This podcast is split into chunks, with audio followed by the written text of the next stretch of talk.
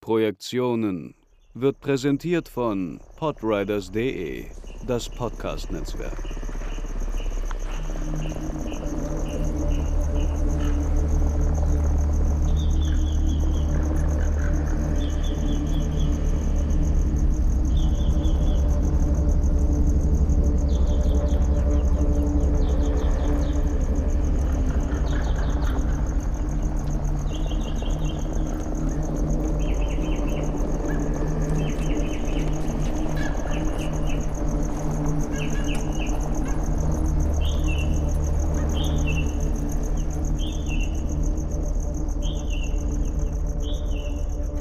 Hallo und herzlich willkommen bei einer neuen Position. Heute werden wir eine Reise im doppelten Sinne unternehmen. Nicht nur eine Reise für die Ohren, sondern es geht auch ums Reisen, nämlich eine Reise durch die Filme. Und das ganz buchstäblich. Ich spreche nämlich heute mit Andrea David. Einige werden sie sicherlich kennen. Ähm, ihre Seite filmtourismus.de sie ist die bekannteste Filmtouristin der Welt, könnte man sagen. Naja, zumindest äh, Deutschlands. Und sie hat ein Buch jetzt herausgegeben bei Conbook. Es heißt Szene für Szene die Welt entdecken. Und darin hat man einen Reiseführer der führt ein in verschiedene Städte, zu verschiedenen Orten. Ich habe mich äh, intensiv mit dem Kapitel auseinandergesetzt, San Francisco, weil ich dort selbst war und auch immer das Gefühl hatte, ich gehe die ganze Zeit durch Filmkulissen. Und das war wirklich nochmal schön, weil ich äh, einiges nicht wusste. Beispielsweise das Mrs. Doubtfire House, ein Film, den ich als Kind geliebt habe. Bevor wir jetzt, äh, bevor ich jetzt hier weiter alleine drüber spreche, hallo Andrea. Hallo Sebastian. Es freut mich sehr, dass wir heute äh, sprechen, auch über dein tolles Buch, diesen tollen Reiseführer. Und wir werden noch darauf kommen, dass es eben nicht bloß ein Reiseführer für äh, reale Orte ist, sondern sich das Reale und das Fiktive bei deinem Reiseführer vermischen und sich kreuzen. So kann man es bezeichnen, ja. Und das macht ihn wirklich äh, ganz besonders. Also, ähm, ich werde das am Ende auch nochmal sagen, aber er sei wirklich äh, allen ans Herz gelegt, die sich mit Film auch auseinandersetzen, denen es vielleicht gar nicht so sehr, denen gar nicht so viel am Reisen selber liegt, aber äh, herauszufinden, wo man dann doch in seine Filme eintauchen kann, ist ganz, ganz fantastisch. Also das Buch ist wirklich ähm, toll. Es ist ja im Endeffekt eine, eine, eine gebundene Sammlung äh, dessen, de, deiner Arbeit. Also das sind auf jeden Fall, sage ich mal, die Highlights drin. Das ist natürlich schwierig bei einem Buch ähm, immer zu überlegen, was lässt man jetzt weg. Ähm, aber ich mache das ja nun auch schon seit 18 Jahren, dass ich an Drehorte reise. Also das sind natürlich einige Reisen dann auch nicht drin. Aber ähm, ich habe mich da so ein bisschen davon leiten lassen, wo habe ich besondere Dinge entdeckt oder besondere Leute getroffen und spannende äh, Situationen gehabt, ähm, um zu überlegen, ja, was kommt da jetzt rein? Und ich denke auch, ähm, ja, meine Leidenschaft für besondere Filme, also meine Lieblingsfilme sind da auch gut vertreten. Und dann aber auch, dass man sagt, okay, ähm, die Aufhänger sind die kleinen Geschichten, was ich vor Ort erlebt habe, aber was kann man denn in der Nähe eigentlich noch entdecken? Eine meiner Lieblingsgeschichten ist äh, die über Edward mit den Scherenhänden, wo du dich so verloren fühlst in diesem, diesem Vorort, in diesen Suburbs und dich äh, mhm. mit Edward identifizierst. Ähm, das ist auch immer schön gemacht, wer das nicht kennt, ähm, dass du Bilder, also Filmstills mitnimmst und sie in das Foto, also man hat ein Foto im Foto und äh, kann dann sehr gut erkennen, wie der Film mit dem Erleben verschmilzt. Das finde ich immer jedes Mal atemberaubend. Ich könnte mich äh, da drin verlieren. Also, ähm, weil wir gerade über Edward mit den Scherenhänden gesprochen haben, du stehst also vor diesem Haus, wer sich nicht erinnert, Edward steht draußen im Garten, äh, verloren. Das Haus hat so einen blauen Pastellton und ähm, du stehst dann wirklich vor diesem Haus und Edward steht quasi mit dir vor diesem Haus.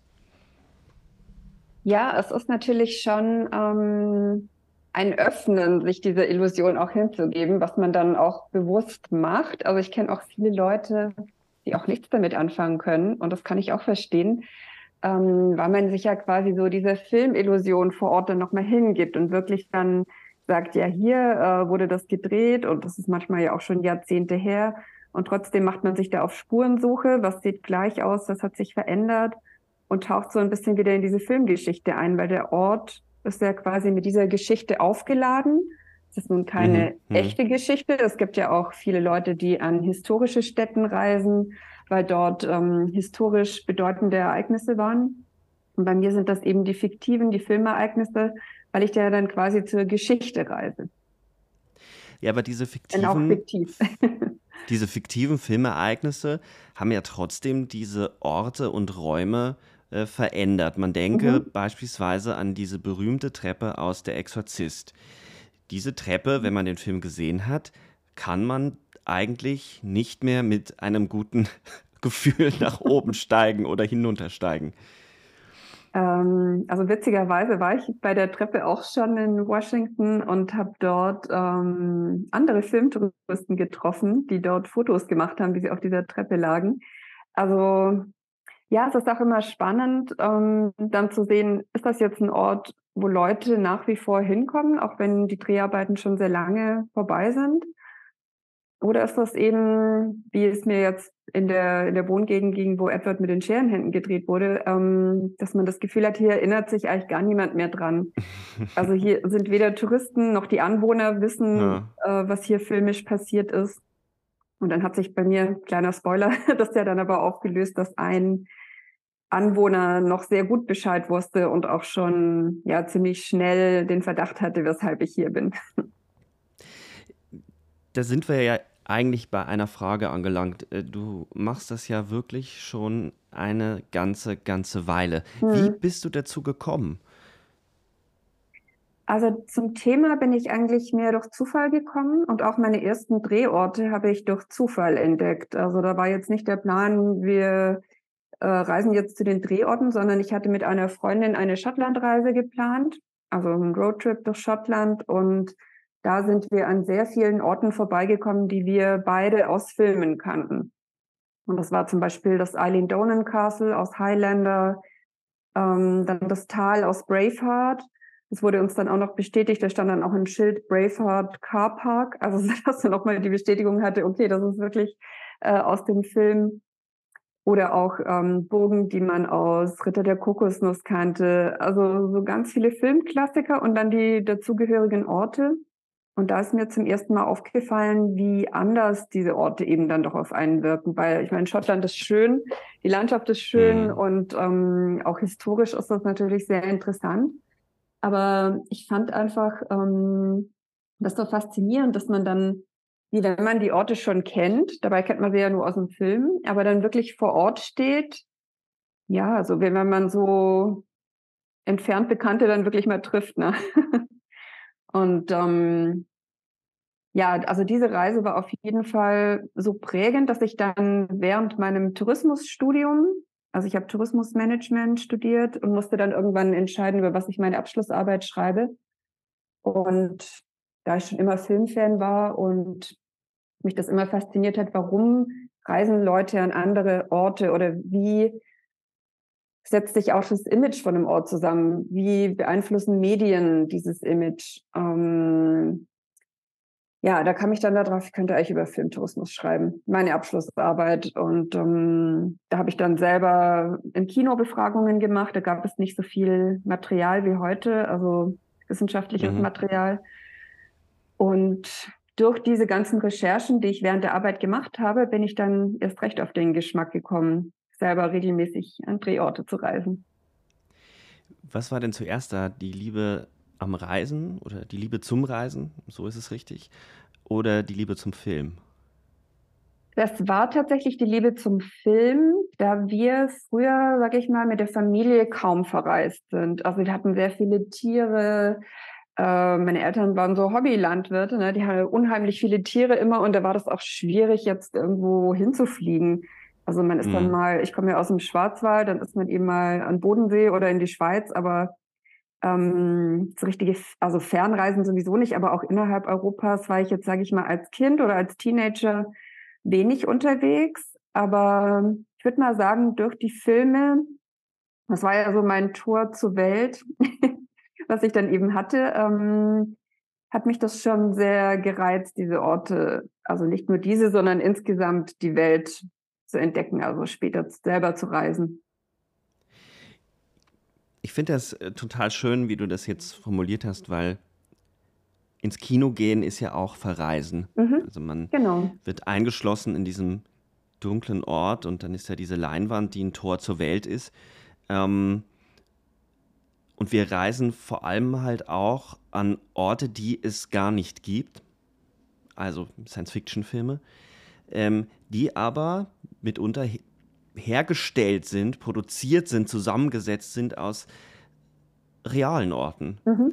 Also, und ich finde das total faszinierend, wie sich dort diese verschiedenen Ebenen vermischen, wie, wie eigentlich klar wird, wie sehr wir grundsätzlich unsere, unser Verständnis von, von Raum, der uns umgibt, ähm, immer fiktionalisieren. Also mit mhm. unserer eigenen Biografie, mit der eigenen Geschichte, mit dem, was wir mitnehmen, mit dem, was noch im Kommen ist. Mhm. Also ein, ein, plakatives Beispiel, äh, man, man wird anders durch eine Stadt gehen, äh, wenn man äh, äh Single ist und äh, wenn man gerade frisch Vater oder Mutter geworden ist.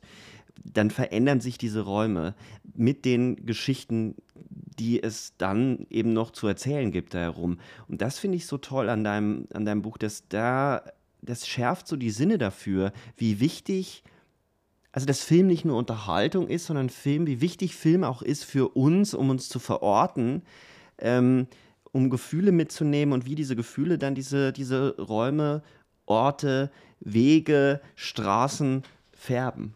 Ja, also ich sage immer so, Erlebnisse entstehen ja im Kopf. Deswegen tue ich mich auch immer schwer damit, ähm, wenn es zum Beispiel geht, nun sag mal deinen tollsten Ort, da muss ich dann auch hin. Ähm, jeder erlebt einen Ort komplett anders. Und bei den Filmtouristen ist es natürlich nur so, wenn ich den Film gar nicht kenne, ähm, dann lädt sich für mich dieser Ort auch nicht auf mit dieser Geschichte. Das heißt, ähm, für mich ist das vielleicht einfach nur ein Haus, völlig uninteressant. Also Drehorte sind ja nun immer nicht immer schön, sondern haben halt einfach eine bestimmte Rolle im Film. Ähm, das heißt, für den einen ist da einfach nur ein Haus und für den anderen ist mhm. da ja, das Haus von Edward mit den Scherenhänden zum Beispiel. Ähm, aber es kann ja auch andersrum passieren, dass man an einem Ort ist und man äh, schaut einen Film und merkt dann, hey, da war ich, genau ja. da war ich, an der mhm. Stelle oder in der, also in der Bar.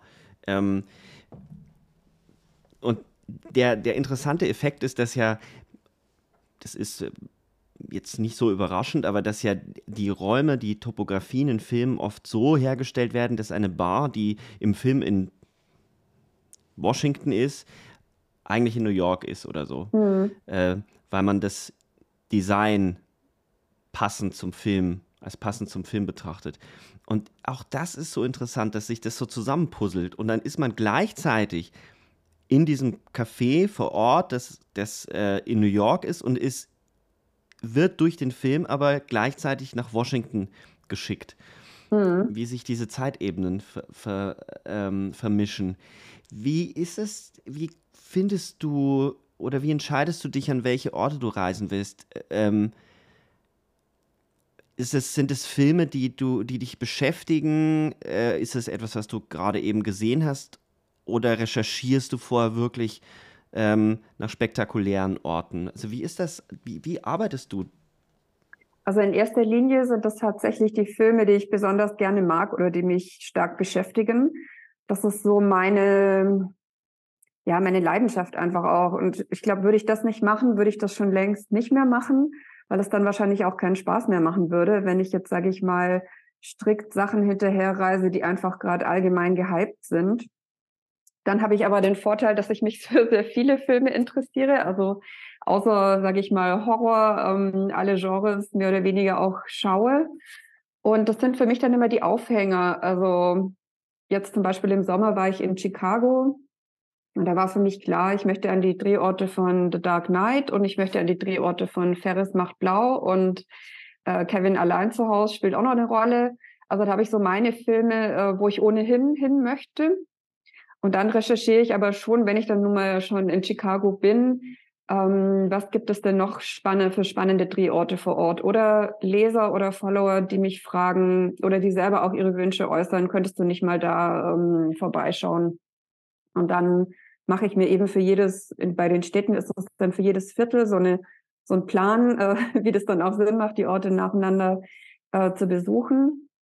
Und daraus entsteht dann ja auch eine Watchlist, also was ich zu Hause dann nochmal vorher, vor mhm. der Reise mir angucke. Und da mache ich dann auch die Screenshots für die Fotos, drucke mir die Screenshots aus und habe die dann wirklich auf der Reise ausgedruckt schon dabei. Ich möchte mal eine Stelle vorlesen, ähm, weil da haben wir oder wir teilen da einen, einen Film, den wir sehr gerne mögen. Ähm, und zwar ist es ein Absatz über Ex Machina und du schreibst, schon als ich den Film zum ersten Mal auf der großen Leinwand gesehen habe, habe ich inständig gehofft, diesen Ort möge es doch bitte wirklich geben und er sei nicht nur dem Kulissenbau entsprungen. Eine kurze Recherche auf dem Handy direkt nach dem Abspann des Filmes lieferte mir schließlich den Namen meines neuen Sehnsuchtsortes, das Juvet Hotel in Valdal, ein Landschaftshotel in Norwegen. Ich muss gestehen, dass mich dieser Ort dieses Hotel, also das ist ja im Film kein Hotel, dieser, die, von diesem Milliardär, dieses, diese unglaublich fasziniert hat. Und jetzt, wo ich lese, dass es den echt gibt, will ich dahin. Das ist doch verrückt. Ähm, man wird, äh, ohne, ohne es wirklich zu wissen, hat mich dieser Ort angezogen, dieses Moderne, diese, diese Fenster, diese Landschaft, äh, die ja ein wesentlicher Teil dieses Films auch ist, diese Gegenüberstellung ähm, der Landschaft mit eben dieser künstlichen, also dieser Maschine, dieser künstlichen Intelligenz. Mhm. Und man fühlt sich ja wirklich außerweltlich, wenn man diesen Film guckt, obwohl man in der schönsten Natur ist. Ähm, das sind diese kleinen Überraschungen, die man erlebt, wenn man dein Buch liest. Wie oft passiert das denn, dass du einen Film siehst und dir wünscht, dass es doch bitte kein äh, Setbau ist. Und dann wirst du enttäuschen, es ist wirklich ein Setbau. Wie oft ähm, ist dir das schon passiert? Also ich wünsche mir das immer besonders oft, dass es die Orte wirklich gibt, wenn diese auf fernen Planeten spielen. Ah. Also ich bin ja auch großer Star Wars-Fan aber auch äh, Science-Fiction-Filme allgemein faszinieren mich einfach und ähm, Gib mal ein Beispiel von einem Science-Fiction-Film. Welchen, bei wem magst du, bei welchem Science-Fiction-Film, vielleicht auch jüngerer Zeit, findest du das Worldbuilding so toll, dass du, dass du dir wünschst, der Ort würde wirklich existieren? Ähm, ja, das war zum Beispiel bei der Marsianer so, dass man dachte, mhm. ja, das sieht aus wie auf dem Mars, würde man jetzt auch so sagen und dann äh, die Landschaft ähm, zu erkennen, die tatsächlich auch wiederum zum Beispiel bei Star Wars auch oft für verschiedene Planeten benutzt wurde.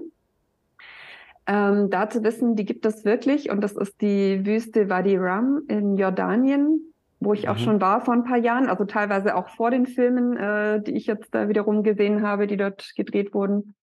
Und das finde ich einfach, also ich mag allgemein so Landschaften, wo man sich so in einer, in einer anderen Welt wähnt, mag ich eben besonders gerne. Das sind so meine Lieblinge, sage ich mal.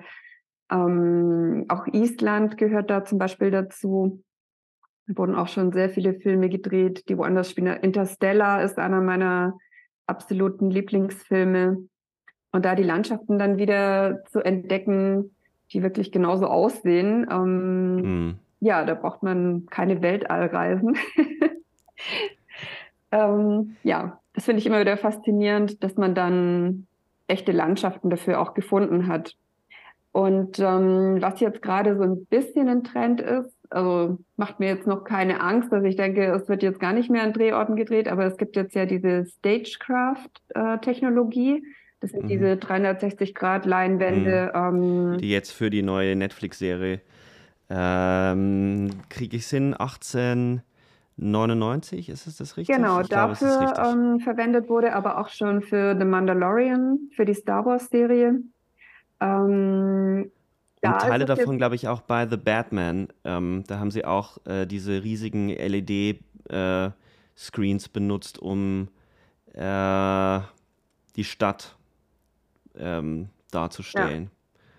Also da ist es jetzt eben so, ich war ähm, im Mai, war ich in Los Angeles und dann war ich nördlich von der Stadt in so einem Park, so ein Wanderwegenetz ist da. Und diese Bilder führen einen dann wirklich, wirklich wieder an den Ort aus The Mandalorian. Aber die Schauspieler waren eben nicht vor Ort. Das heißt, da ist eben eine Second Crew hingefahren, hat die Bilder aufgenommen, die dann später auf der Leinwand wieder äh, gezeigt wurden. Ist natürlich auch spannend, dass es diese Orte dann auch wirklich gibt. Aber es ist dann nochmal ein bisschen anders, weil ja das Filmteam, sage ich mal, nicht komplett vor Ort war. Also die Szene nicht wirklich vor Ort gedreht wurde, sondern die Bilder der Landschaft dann ins Studio geholt werden. Das wirkt ja auch auf den Film zurück. Also ähm, natürlich kann man über diese digitale Technik, über Greenscreens oder eben diese neue Technologie wahnsinnige Welten erschaffen. Aber ich werde beim Schauen, und ich bin eben noch mit äh, diesen wirklich gebauten Kulissen ähm, groß geworden und wo sie an Orte fahren mussten, ich sehe immer, egal wie gut es gemacht ist, sehe ich, dass es halt am Computer entstanden ist. Ja. In den Bewegungen, die zu linear sind. Ähm, in der Art, wie die SchauspielerInnen sich verorten, dass es nicht, äh, dass es nicht echt sein kann. Und mhm. da verlieren mich die Filme doch sehr, sehr schnell. Ähm, ich habe vor kurzem den allerersten Superman mal wieder gesehen. Mhm. Und da war ich so begeistert von dem Setdesign dieses Planeten, der mich ein bisschen an die unendliche Geschichte erinnert hat, aber ähm, egal. Vielleicht war ich auch nur von Marlo Brando äh, irritiert, dass der tatsächlich in diesem Film mitgespielt hat. Ähm, und das um, und das hatte alles so eine Haptik und, und auch so was Brüchiges. Ähm, das zieht mich irgendwie äh, komplett rein. Aber wahrscheinlich ist das eine Generationssache, äh, eine Gener Generationenfrage. Ähm, aber ich sehe das auch äh, problematisch, weil deine Arbeit lädt für mich das Kino magisch auf. Und zwar nicht nur auf der Leinwand, sondern weil es auch zeigt, wie sehr das Kino eben hinausragt. Dass es auch darum geht, Geschichten zu erzählen. Und wie ich schon meinte, das müssen wir, glaube ich, an der Stelle nochmal ein bisschen vertiefen, ist es ja nicht nur, dass die Orte aufgeladen werden, wenn man jetzt mal annimmt, und das ist gar nicht so unwahrscheinlich, gerade weil ich mir diese Chalets aus Ex Machina schon auf den Zettel gepackt habe. Mal gucken, ob ich sie mir leisten kann. Das habe ich noch nicht überprüft. Ähm, billig wird es wahrscheinlich nie sein. Ähm, nee, tatsächlich nicht. Aber ich habe eine Nacht, wollte ich da unbedingt übernachten und äh, musste ein bisschen sparen. ich bereite mich darauf vor. Ähm, wenn man dorthin reist, zu den Filmszenen, die man kennt, nimmt man das ja wieder mit und verändert ja auch den Blick auf die Filme. Hast du ja. äh, ein, eine Reise, die du mit nach Hause genommen hast, die den Blick auf einen Film verändert hat, dass du den mit neuen Augen gesehen hast? Also es ist eher ein bisschen so, dass sich so eine Urlaubserinnerung und der Film vermischt. Also ich hatte das zum Beispiel, als ich das Kellermans Resort, also das Hotel, was dafür genutzt wurde, als ich das besucht hatte, ähm, was wirklich noch genauso aussieht wie in Dirty Dancing, außer dass der See dort weg ist, aber das ist eine andere Geschichte. Ähm, so dass ich jetzt, wenn ich den Film sehe, eben nicht nur den Film sehe, sondern mich auch erinnere, was man eben selbst vor Ort erlebt hat. Und das vermischt sich dann so ein bisschen. Aber man ähm, ja, hat irgendwie dann teilweise schon auch noch eine stärkere Bindung wieder zum Film. Es ist ja so, du bist ja in diese Filmwelt dann noch tiefer eingetaucht. Das ist so ein bisschen ähnlich, wie wenn man die Schauspieler getroffen hat. Der Drehort ist ja auch ein Schauspieler. Absolut. Äh, hat ja oft manchmal Nebenrollen, manchmal sogar die Hauptrolle. Ähm, weshalb es für mich auch so ist, ja, dass so die Filmliebe, dass es das eigentlich dann meistens dann auch noch verstärkt. Kino besteht nämlich nicht nur aus den Filmen auf der Leinwand, sondern auch aus den Geschichten, die wir uns erzählen. Also das Kino ragt über diese Räume hinaus. Ich finde das ganz, ganz wichtig, weil ja jetzt überall von der Krise des Kinos gesprochen wird. Ähm, die Zuschauerzahlen sind teilweise erschreckend. Äh, viele der kleineren oder auch mittelgroßen, äh, bis hin zu den sogenannten Arthouse-Blockbustern, die man, wo man eigentlich denken würde, die äh, könnten an den Kinokassen reüssieren, ähm, gehen unter. Also ähm, ich denke vor allem an den eigentlich wunderschönen Licorice Pizza von äh, Paul Thomas Anderson, der in Deutschland ja wirklich sofort wieder verschwunden ist. Ähm, es ist so wichtig, dass wir Geschichten erzählen, dass wir das teilen, dass wir danach eben noch in eine Bar gehen. Und ich finde, dass dein Buch in der Hinsicht nämlich ein total wichtiger Beitrag zu dieser Debatte ist, weil es zeigt, dass, es, dass das Kino nicht nur durch eine Eventisierung des Kinoraums gerettet werden kann, sondern indem wir wieder anfangen zu überlegen, wie weit reicht dieser Raum eigentlich in die Gesellschaft hinein. Und diese, dieses Reisen verstärkt eigentlich nochmal diese Verschränkung. Würdest du dem zustimmen, dass es wichtig ist? Ähm, oder anders gefragt, könnte man diese Form des, des Reisens benutzen, um die Leidenschaft fürs Kino zu verstärken? Hättest du Ideen? Würdest du sagen, ähm, damit äh, das fehlt in der Debatte? Genau diese ähm, Perspektive? Also wenn man jetzt äh, Filme schauen und das Reisen jetzt mal wirklich äh, direkt miteinander verbindet, bedeutet das ja zum Beispiel, ich schaue mir an einem Drehort den Film an. Und das finde ich auch immer sehr spannend, wenn vor Ort diese Filme regelmäßig gezeigt werden. Und ich bin auch immer wieder überrascht, welche Orte zum Kino werden dadurch. Also als ich zum Beispiel in der Kirche war, ähm, wo Kevin allein zu Hause gedreht mhm. wurde, wo er dann den Nachbarn trifft und äh, den, den gruseligen ja, Nachbarn. Erst erschrickt, genau, und dann merkt er, er ist eigentlich doch ganz nett. Ähm, in dieser Kirche, da hatte ich erst ein bisschen Skrupel, mich so als Filmtouristin zu outen, weil ich da immer nicht weiß, auf welche Le Leute stoße ich denn da so. Und die Frau war dann aber ähm, da ganz happy und hat dann gesagt, ja, also Anfang Dezember wird hier in der Kirche auch der Film gezeigt und das kann ich gerne promoten. Also dass man sich wirklich in der Kirche selber dann Kevin allein zu Hause anschaut. Wahnsinn. Und das finde ich immer total spannend, wenn dann am Ort der Entstehung das auch wirklich möglich ist, den Film zu schauen. Jetzt ist das ja aber, sage ich mal, allgemein fürs Kino weniger eine Lösung, sondern das ist eher was, was ja noch on top dazukommt, sage ich mal, was vielleicht reizvoll für den einen oder anderen ist.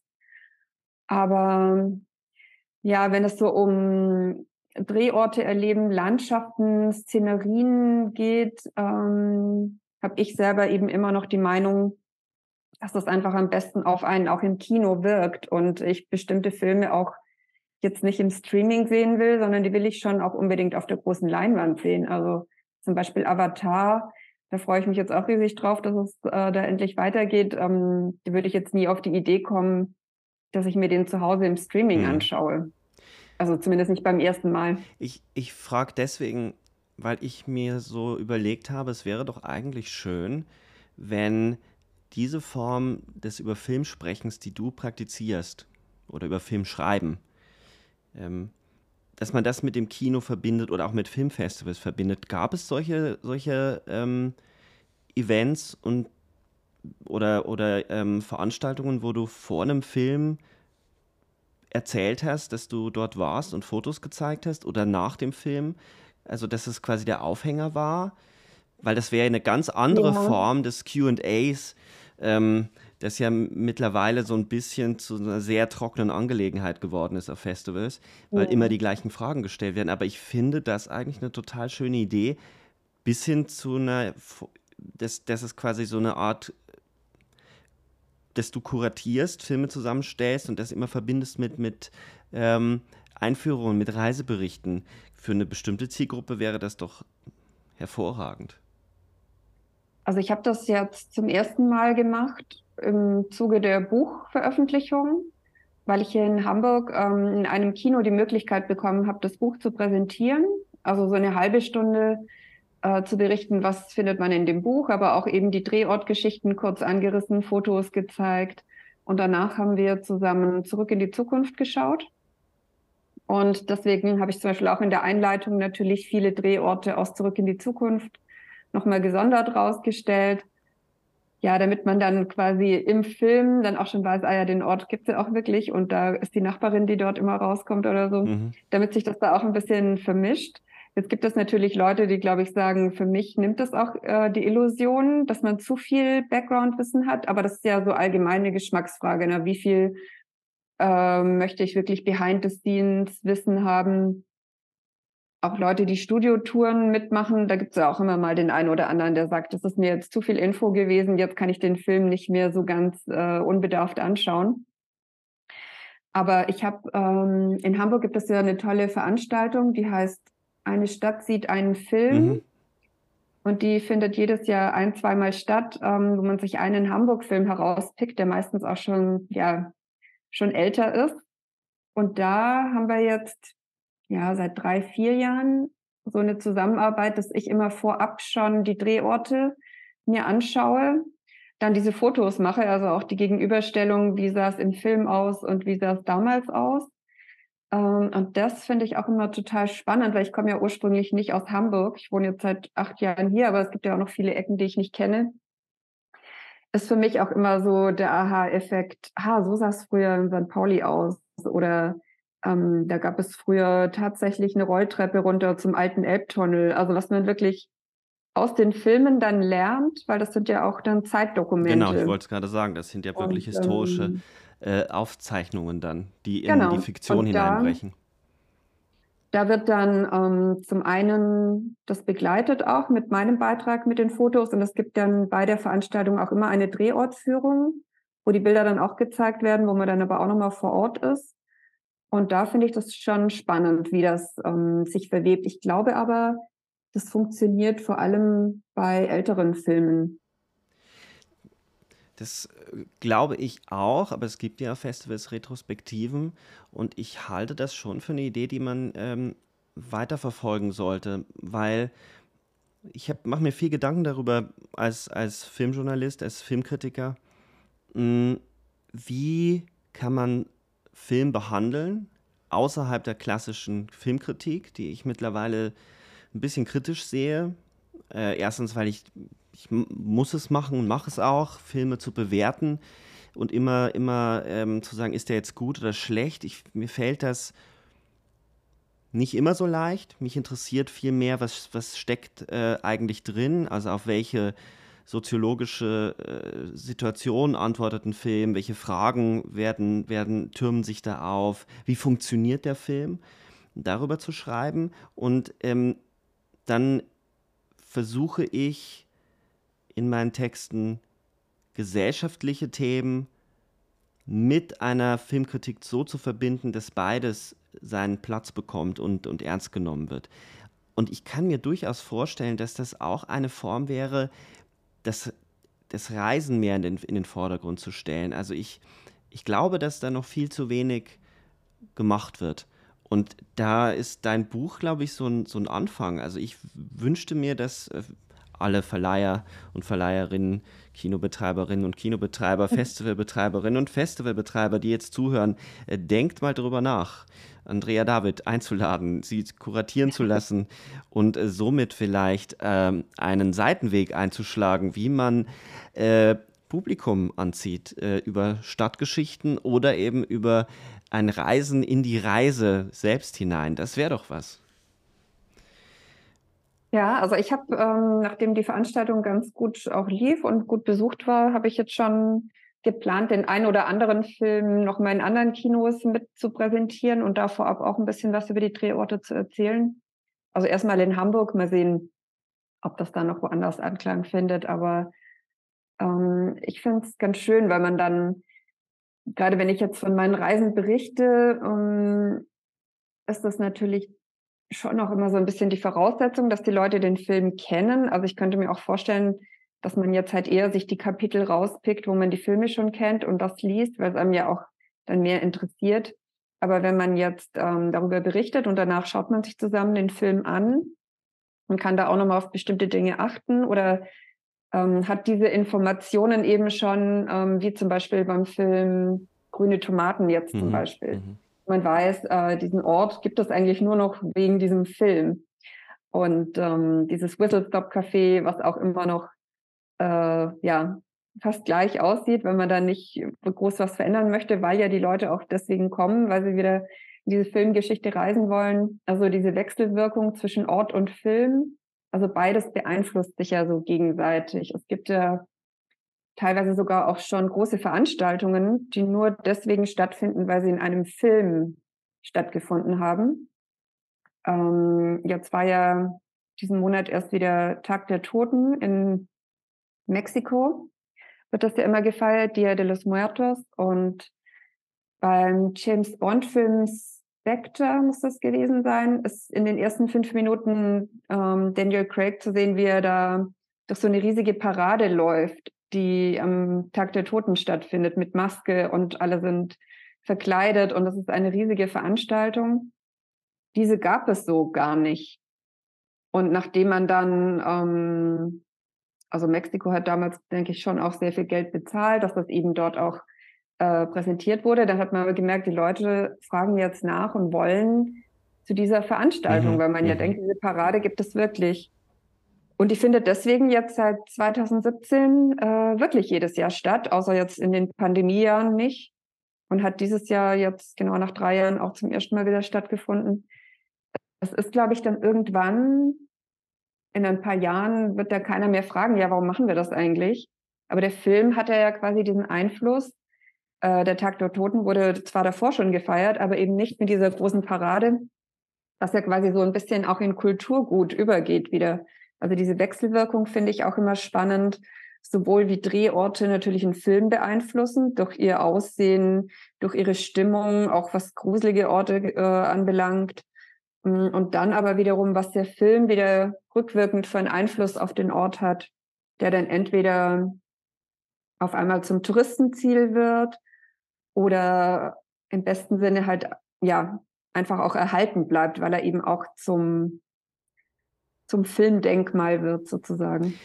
Was mir auch gefällt, ist, wenn die Realität äh, und der Film in der Differenz plötzlich eine Ironie erzeugen.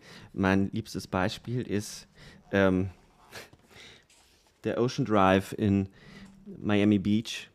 Äh, ich bin einer meiner absoluten Lieblingsregisseure ist Brian De Palma und ähm, dort äh, wurde eben in einem Gebäude die berüchtigte Kettensägen-Szene aus Scarface gedreht.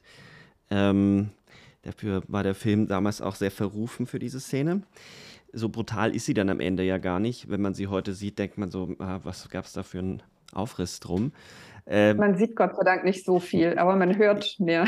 Das stimmt, aber sie ist, also ich habe mir immer, als, als, als Jugendlicher, als ich das gelesen habe, habe ich immer gedacht, oh Gott, das muss die schlimmste Szene aller Zeiten sein und ist sie nicht. Also. Eine Folge Walking Dead ist auch nicht. Genau, Entwarnung, Entwarnung. Alle, die diesen Film noch nicht gesehen haben, lasst euch nicht von der berüchtigten Kettensägen-Szene abschrecken.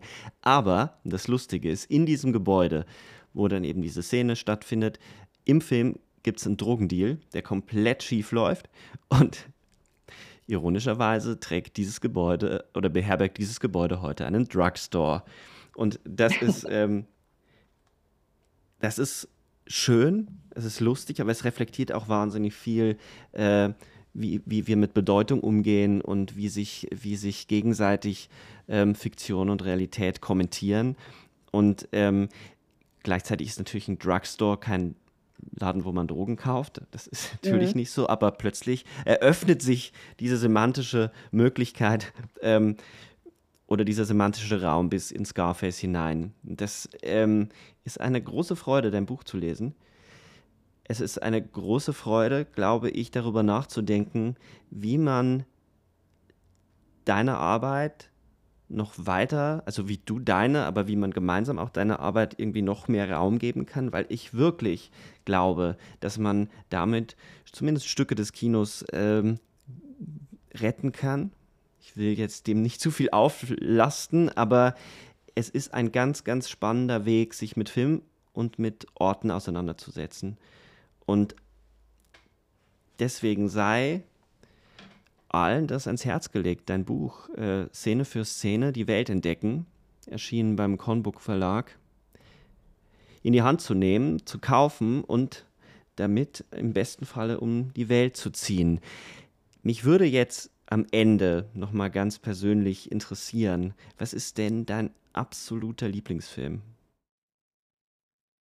Schwierige also Frage. Lieblingsfilm im Sinne von Herzfilm, weil ich mhm. den einfach auch immer wieder schauen kann, ist tatsächlich zurück in die Zukunft, ja. Der nutzt sich für mich nicht ab, der ist einfach immer noch perfekt. Also der ist gut gealtert, der ist, äh, weckt bei mir trotzdem viel Nostalgie, weil ich den natürlich auch schon sehr häufig gesehen habe. Jetzt schaue ich den zusammen mit meinem Sohn, der ist auch begeistert. Also es ist so eine never-ending Love Story. es passt aber auch so gut, weil dieser Film ist ja, da werden ja Orte wieder bereist durch die Zeit hinweg und mhm. sie, man entdeckt die Ähnlichkeiten oder das Gleiche und trotzdem sind es unterschiedliche Orte zu unterschiedlichen Zeiten. Und im mhm. Grunde genommen machst du ja nichts anderes. Du reist ja auch ja. in der Gegenwart mitunter in die Vergangenheit von Orten.